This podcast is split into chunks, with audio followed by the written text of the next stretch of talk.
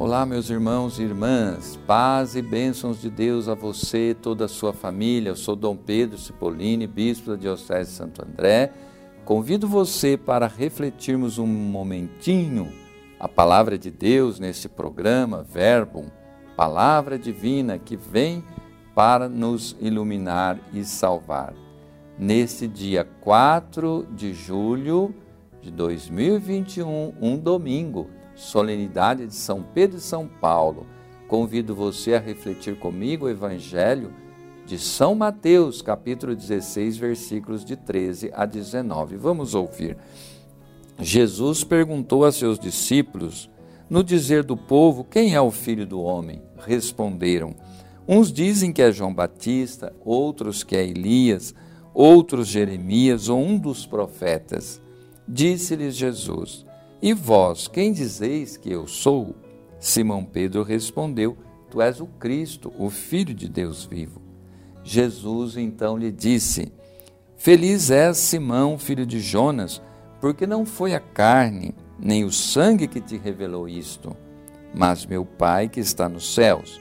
E eu te declaro: Tu és Pedro, e sob essa pedra edificarei a minha igreja.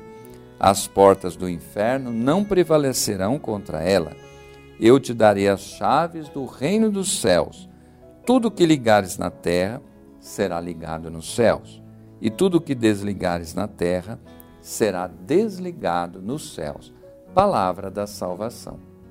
Esta palavra de Deus nos fala sobre esses dois apóstolos, colunas da igreja, mas especialmente fala-nos de Pedro.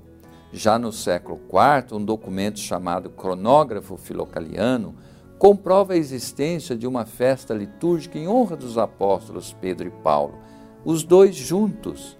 O significado dessa solenidade encontra-se aprimorada numa síntese belíssima no prefácio que está no missal romano.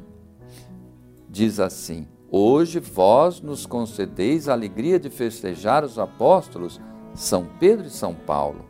Pedro, o primeiro a proclamar a fé, fundou a igreja primitiva sob a herança de Israel.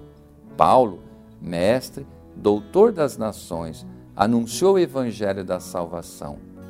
Por diferentes meios, os dois congregaram a única família e, unidos pela coroa do martírio, recebem hoje por toda a terra igual veneração.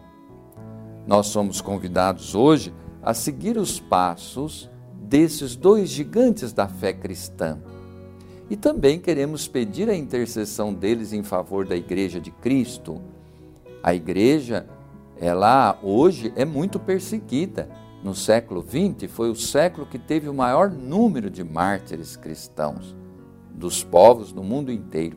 Então nós queremos pedir a intercessão por desses dois apóstolos pela Igreja de Cristo e também pela evangelização no mundo.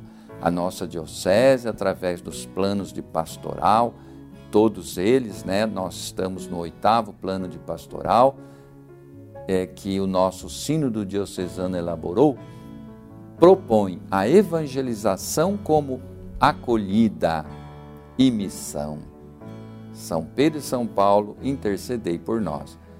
E eu quero agora, por intercessão desses dois apóstolos, abençoar você onde você está e pedir que o Senhor atenda os pedidos do seu coração.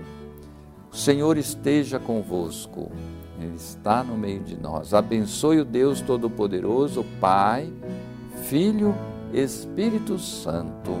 Fique com Deus.